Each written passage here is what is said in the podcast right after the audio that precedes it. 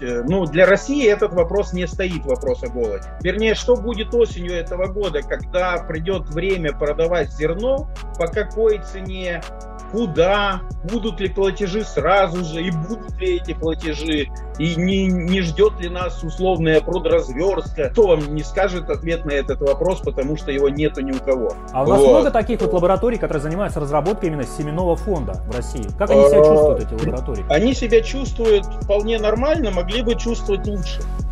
Почему? В этом году точно никаких проблем не будет. YouTube канал Короткий интервью. Мы задаем вопросы экспертам. Главные темы для тех, у кого нет времени. Не трать часы на поиск информации. Ответы здесь быстрее, чем кофе. Вон заявили, над миром нависла угроза мирового голода. А как это скажется на России? Меньше продуктов, дефицит, может очереди в продуктовой, как в Советском Союзе? А как живет российский фермер сегодня под угрозой санкций? Видеоверсия интервью есть на нашем YouTube-канале. Меня зовут Стас Бендиченко, я новокузнецкий журналист. Говорить буду с Алексеем Воложаниным. Он один из руководителей крупнейшего на постсоветском пространстве портала фермер.ру и организатор агроэкспедиции. Алексей Евгеньевич, вот э, не так давно, начнем, так скажем, геополитических вопросов. Не так давно на форуме в Давосе, это 22-26 мая, заявили о том, что над миром нависла угроза голода. Вот насколько эта угроза реальна? Цены на продовольствие идут вверх. То есть насколько сегодня в современном мире такая угроза реальна? Ну, э, честно говоря, я не знаю, что там говорили в Давосе, потому что в это время у нас была как раз агроэкспедиция mm-hmm. по Волгоградской области в том числе. Вот. Но угроза голода как таковая, конечно, может быть. То есть, ну, нужно понимать, что мир вообще, он глобален, был, есть и будет. Нам этого не изменить, хотим мы этого или не хотим. Да? То есть начиная там от шелкового пути, от варяг в греки и так далее, и так, от пути из варяг в греки. То есть это ну, всегда был мир глобален, торговля была между странами и континентами. То есть это не просто нормально, только так и должно быть на самом деле, я считаю. Вот. И в мире всегда происходит какая-то рандомная ерунда, да, то землетрясение, то войны, то наводнения, то эпидемии, как вот у нас с этим было, э, с ковидом с этим и так далее. Поэтому угроза голода, она в тех или иных регионах, она всегда возможна, скажем так. Будет mm-hmm. она в этот раз или нет, э, я не знаю, потому что как мне кажется, мало кто вообще в современном мире может сказать, что же может быть. Ну да. да вот так согласен. я бы ответил. Согласен. А, там еще на том же форуме говорили о том, что начало, ну, сейчас уже, видимо, стабилизировались цены на пшеницу. То есть они стали, как я так понимаю, как какие-то акции волатильные. То есть э, это действительно так. От чего зависит этот рост цен? Почему они начали, пшеница начала дорожать? Ну, на самом деле, э, Россия плюс Украина, по некоторым данным, да, это 30% экспорта э, пшеницы на мировой рынок, да. А, как мы знаем, сейчас поставки прекратились. В связи с этим, да, возможно, ну и нефть дорожает, опять же, да, который, которую как бы тоже прекратили. Поэтому это, ну, это логично, э, что пшеницы, что зерно начало дорожать. Насколько это сильно продлится? Продлится ли это там, ну, до каких-то неимоверных высот? Опять же, мы не знаем, как э, политики наверху будут разбираться в этой ситуации происходящей. То есть, ну, спрос рождает предложение. То есть, если мало поступает на внешний рынок, вообще на рынок, на глобальный рынок э, какого-то зерна, естественно, цена растет. Или любого другого продукта, как с нефтью. То есть все в любом случае будет решаться по рыночным законам, как всегда? Ну, безусловно, какие-то политические э, вещи всегда присутствуют э, в рыночной экономике. Наверное, нет у нас чисто рыночной экономики нигде в мире, где не присутствовала бы а, как, та или иная, скажем так, конъюнктура, та или иная, те или иные политические решения – но в принципе, да, это, ну, это рыночные отношения и так далее. То есть искусственно, опять же, ну, невозможно рынок особо регулировать с моей точки зрения, опять же. А как дела обстоят пшеницы в России? Вот мы насколько в производстве или в урожайности пшеницы зависим от импорта, то есть семенной какой-то фонд, генетические удобрения. Мы же последние годы, вот у нас постоянно отчитывались о том, что мы бьем рекорды по урожайности пшеницы. А как сейчас будет в связи с санкциями? Ну, в этом году точно никаких проблем не будет. Я на самом деле не вижу особых каких-то проблем и в будущем, именно там по зерну, допустим, да, потому что так или иначе наши а, ученые работают и занимаются семеноводством, и предприятия занимаются семеноводством, и, ну, и мы снимали в хозяйствах, где занимаются первичным семеноводством, выращивают там а, суперэлиту, это такое, это совершенно не то, что товарное производство, если хотите, я вам потом ссылочку пришлю, сейчас, секунду, это совершенно не то, что товарное производство зерна, да, то есть это все, это, это полностью ручной труд. То есть там вот есть такие сажалки, которые вот так вот вручную э, сажают каждое зернышко отдельно, да, чтобы мы понимали, какой сорт и, и где посажен. То есть это полностью ручной труд, по крайней мере, в России. Как это делается в других странах, я не знаю, но в России это полностью ручной труд. И сказать честно, наши многие фермеры пользуются а, и сажают, сеют а, отечественные сорта а, пшеницы. Ну, там их достаточно много. Там и Алексеич, и Пафос, и Магия, и чего-то там Вольная Заря, Вольный Дон, Лидия. Ну, их много на самом это деле. Это полностью на, наши так называемые разработки, да, в нашей нашей генетике. Это, да, это наши сорта, которые были и есть всегда. А, и наши фермеры активно пользуются. Да, мне тяжело говорить про агрохолдинги, да, где большой бизнес, где, возможно, он даже и не бизнес, потому что там ну, другая, другая экономическая как это сказать-то, другая экономическая другая цель какая-то, да, да, другая экономика, скажем так. Но я могу относительно нормально говорить про наших фермеров, и я точно знаю, что наши фермеры используют отечественные сорта. Это и Краснодар, и Ставрополье, и Ростов. Имеется в виду там предприятия, которые э, занимаются семеноводством. Мы снимали и по льну снимали, э, и по пшенице снимали. Э, по льну имеется в виду предприятие, которое занимается семеноводством. Вот. И по пшенице, естественно. Там Граф, Кавалерка, ну много сортов, Алексеевич, Э, снегурка, или она украинская, может быть, но ее тоже у нас размножают, не суть важна. А у вас вот. много таких вот лабораторий, которые занимаются разработкой именно семенного фонда в России? Как они себя чувствуют, эти лаборатории? Они себя чувствуют вполне нормально, могли бы чувствовать лучше. Угу. Почему? Ну, если бы государство чуть больше датировало, то есть если бы государство... Ну, опять же, надо понимать, что сельское хозяйство во всем мире датируется. Это не просто нормально, это как и должно быть. Потому что, ну, э, ну, ну так работает этот рынок, так работает этот бизнес. Сельское хозяйство датируется, а наука датируется везде и всегда еще больших масштабов.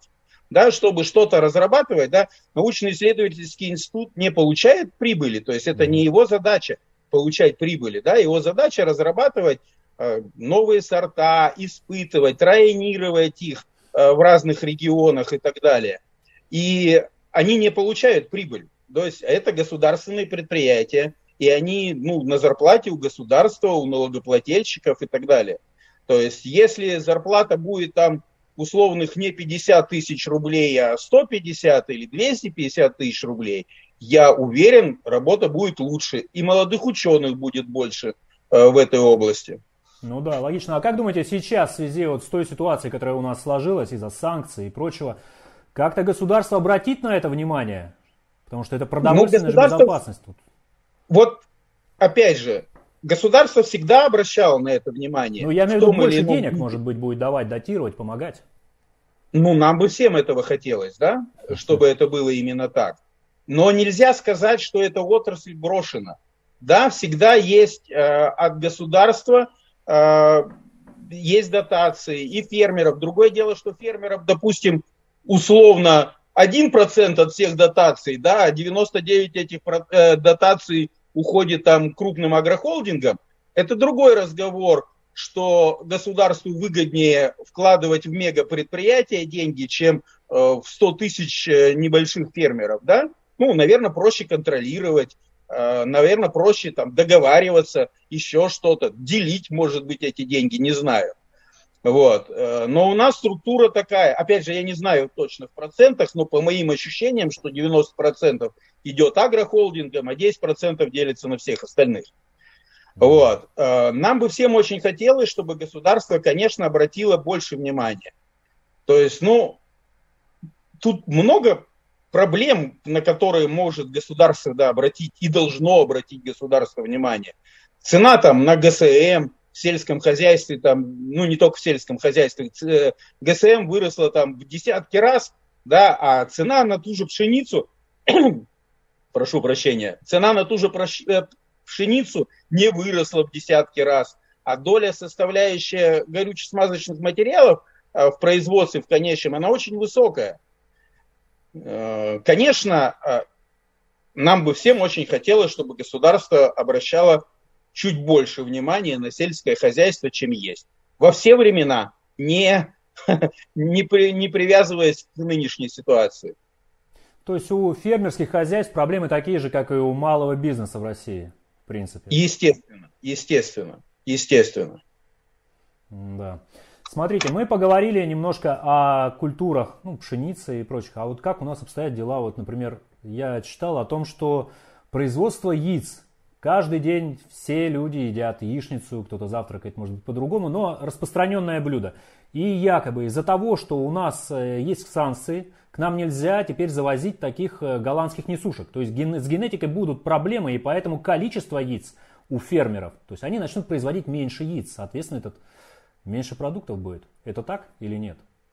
Ну, опять же, э, смотрите, производство яйца – это не фермерские дела. То есть доля фермерских хозяйств в производстве яйца, э, столового яйца, она ничтожно мала, стремящаяся к нулю, я бы сказал.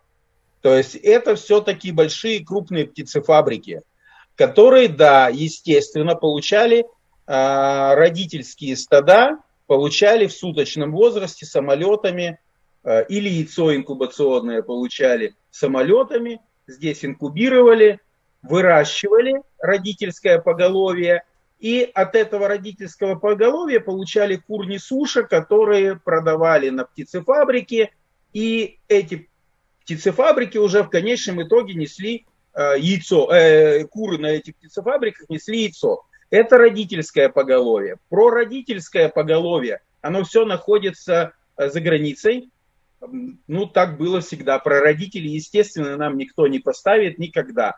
Э, ни, опять же, ни санкции, ни ничего здесь э, не повлияет. Вот. Мы всегда покупали родительские э, формы, из которых мы получали конечную курицу-несушку, которая и давала столовое яйцо. Фермеры как раз здесь ничего не производили. Ну, это очень-очень маленький сегмент э, фермерский, ну, ну, совершенно никакой именно в производстве яйца.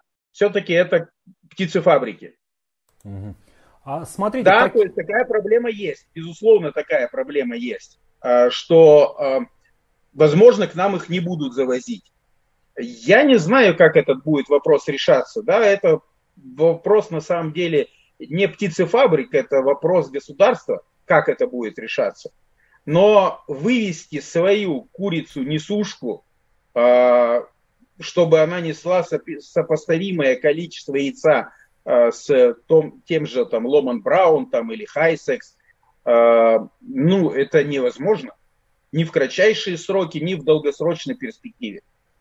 Ну, то долгосрочной, там 10 лет. Какой-то долгосрочный, долгосрочный, то есть там 50-70 лет, наверное, это можно. Вот. Но для, это, для этого нужна работа, в том числе и государства по финансированию. Вот. А скажите, вот из-за санкций какие еще проблемы могут появиться у сельских хозяйств, у фермеров, у агропромышленных предприятий? То есть в чем их э, сейчас жестко ограничили? Ну, во-первых, опять же, да, вернемся чуть к зерну и скажем, что э, проблем на этот год, на 2022 год, в принципе, быть не должно, потому что все хозяйства подготовили заранее, еще осенью. Это, это всегда так происходит в сельском хозяйстве. Люди сдали урожай там, на элеватор или в порт, или еще куда-нибудь на хранение, там, или продали сразу же, э, получили деньги, и эти деньги вложили в э, посевную следующего года. Ну, в осеннюю посевную, да, и посевную следующего года. Подготовку э, тракторов, другой техники, в обновление парка техники, покупки нового оборудования тракторов, там, комбайнов и так далее. То есть это все делается любыми сельхозпроизводителями, тут как раз фермер в числе прочих, делается это осенью, после того, как э, получили деньги. А, и, соответственно, получили, их надо потратить на модернизацию своего производства. То есть в этом году, ну, все, я не, опять же, я не могу говорить в процентах, но с кем я общался – Э, все, естественно, были готовы. И ГСМ закуплено, и удобрения, и техника, и ремонт произведены вовремя, и семена, и так далее. Вот. Э, что будет на следующий год? Вернее, что будет осенью этого года, когда придет время продавать зерно, по какой цене, куда э, и так далее. Будут ли платежи сразу же, и будут ли эти платежи, и не, не ждет ли нас условная продразверстка. Э, никто вам не скажет ответ на этот вопрос, потому что его нету ни у кого.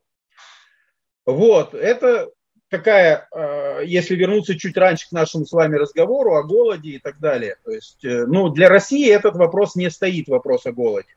То есть у нас может быть какие-то там перебои с какими-то, условно говоря, нишевыми продуктами типа бананов, я не знаю, там, гранат, ну вот киви какие-нибудь и так далее, которые там в России практически не растут. Там тоже гранат растет в этой самой, э, в Дагестане, насколько я знаю, в одном месте. Ну, в одном месте России, это в Дагестане его там выращивают. А глобально там картофель, зерно, борщевой набор и так далее, он ну, никуда не делся, в этом году проблем не будет с этим. Единственное, что некоторые поставщики, скажем так, просили покупателей доплатить, когда у нас скакнул доллар, когда у нас э, вот это все началось, там, конец февраля, начало марта. Э, да, такие случаи были, но, насколько я знаю, сейчас такая ситуация не стоит. Э, так что в этом году все относительно нормально будет. А, опять же, ну, куда будем продавать? Вот э, вопрос, который стоит сейчас куда будем продавать э, осенью урожай. То есть то количество зерна, которое мы производим, нам его не съесть в стране. Ну, просто реально. Его слишком много производим. Угу. А какие варианты То есть, здесь? Если только для, для внутреннего рынка, его, ну, я опять же не буду говорить цифры, но его очень много. То есть э, у нас же нет проблем с хлебом, несмотря на то, что мы вывозим огромнейшее количество. Если, конечно, это все огромное количество останется на рынке здесь, не уверен я, что для конечного потребителя цена на условный батон упадет до советских 15 копеек, да?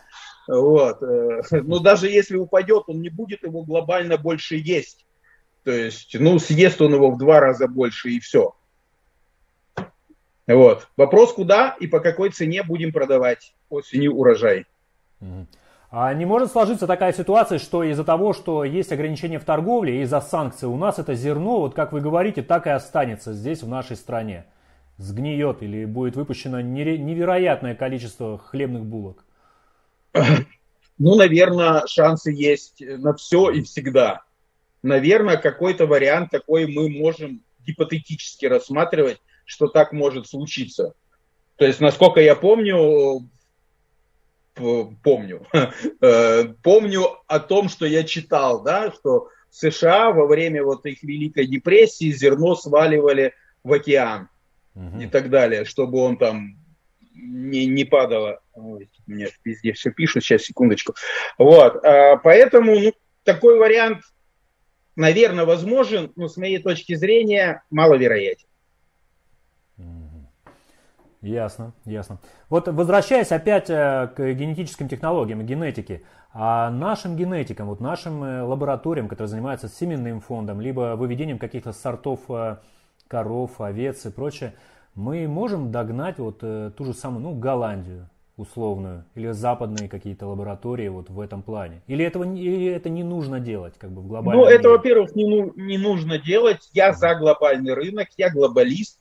То есть э, мы там производим, условно говоря, удобрение высокоэнергоемкое, да, которое там продавали э, и продаем, я надеюсь, э, за границу, да. Э, оттуда мы получаем какую-то генетику. Но э, мне кажется, это нормально.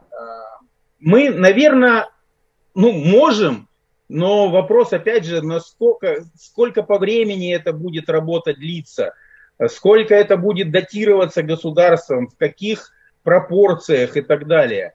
То есть та же генетика, тот же скот, а, мы сейчас, ну, мясной скот, молочный скот, а, мы сейчас относительно неплохо себя обеспечили на данный момент. Мы, это Россия имеется в виду, да, себя, это свою страну, да, обеспечили и мясом, и молоком. А, в том числе из-за того, что у нас мы покупаем, опять же, за границей замороженное семя и кроем там тех же коров, чтобы получить приплод. Да, семя еще бывает сексированное, то есть когда э, там 80% рождается телочек, а 20% бычков. Да, не 50 на 50, а 80% и 20%. Э, чтобы выводить новые породы, это тоже вопрос не одного дня и даже не одного десятилетия. То есть в России, вот, допустим, относительно недавно была выведена порода, катунская а, порода овец, гладкошерстная, вкусное мясо и так далее э, в Санкт-Петербурге, ну, в Ленобласти.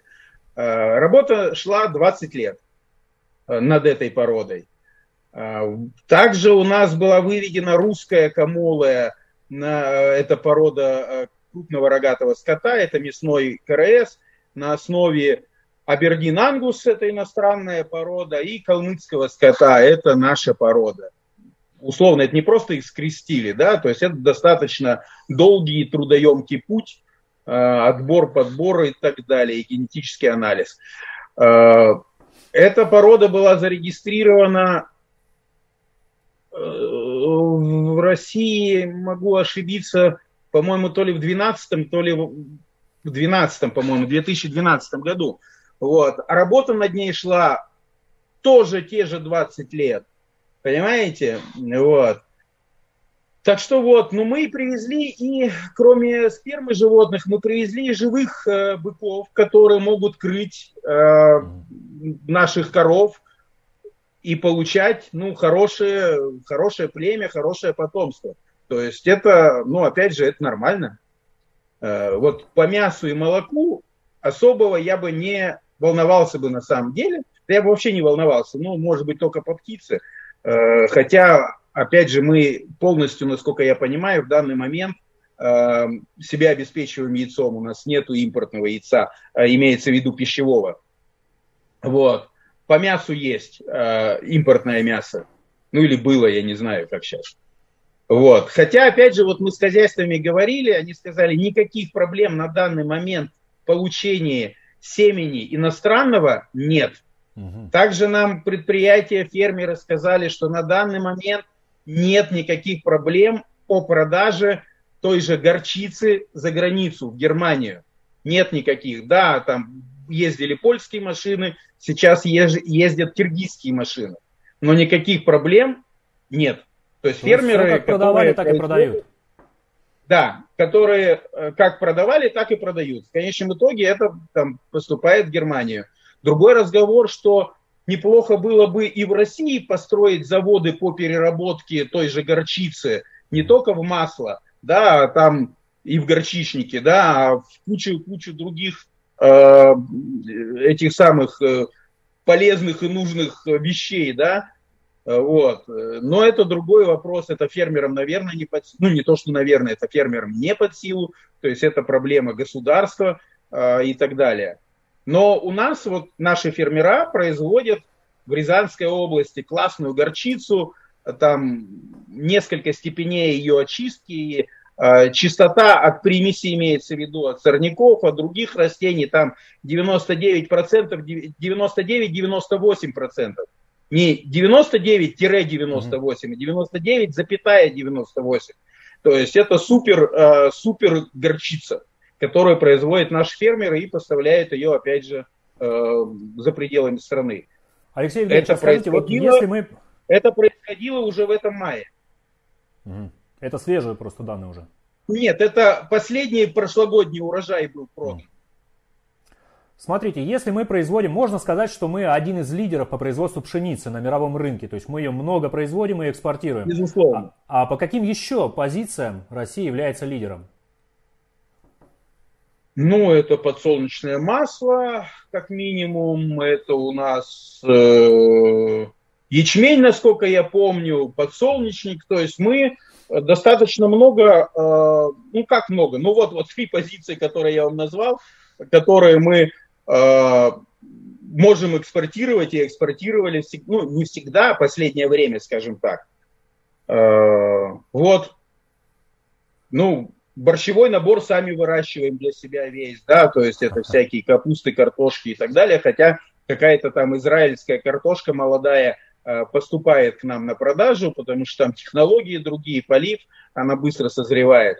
Но у нас на юге России, в том же э, Майкопе, да, это Адыгея, э, они сажают картошку в феврале. Как бы это чудовищно не звучало для тех людей, которые живут в остальной части России.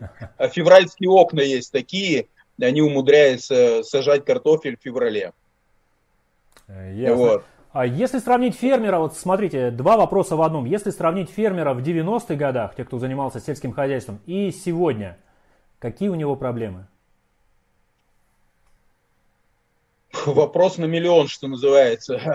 То ну, есть, основные, вот если тезисно основные. Вот смотрите, дайте вкратце, да. Угу. В 90-х годах, когда все колхозы, совхозы развалились, когда выделили паи э, колхозникам, и они стали фермерами, у многих было, э, ну, прямо такое рвение, сейчас мы тут страну накормим, мы же знаем, как выращивать. А, тогда люди не учитывали одного. Да, они знали, как выращивать на тех технологиях, вопросов нет. Они не учли одного, что это надо продавать. То есть в Советском Союзе вопросов не стояло, куда ты это продашь, да? Тебе надо было производить. Наши фермеры 90-х годов, да, 91-й, 92-й, люди, и они массово, массово люди пошли в сельское хозяйство, и также массово были, э, стали разоряться, потому что люди не умели продавать, они умели производить, но не умели продавать. У нас не было сформированы посредники, которых часто в нашей среде почему-то там ругают перекупщиками, но мы все понимаем, что без посредников ну, нет никаких продаж. Ну, это невозможно сделать. Вот. И, соответственно, фермеры разорялись тогда именно по этой причине. Не умели продавать. Вот. Сейчас ситуация, конечно, другая. Те, кто выжил, по-другому это не скажешь, э, после 90-х, это, конечно, уже совершенно такие зубры и монстры э, сельхозбизнеса. То есть они все все прекрасно понимают, что продавать. Я знаю, что даже на биржах торгуют урожаем. Э, все прекрасно знают, как продавать. Э, вот.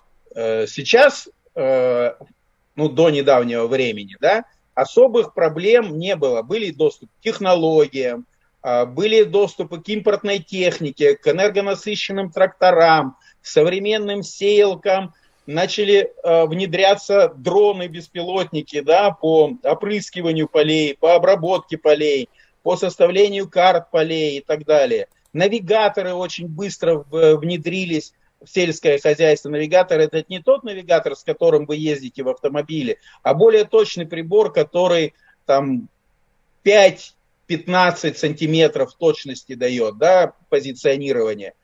А, вот эти навигаторы, они очень быстро прижились, ну просто моментально, в течение буквально, ну, нескольких лет.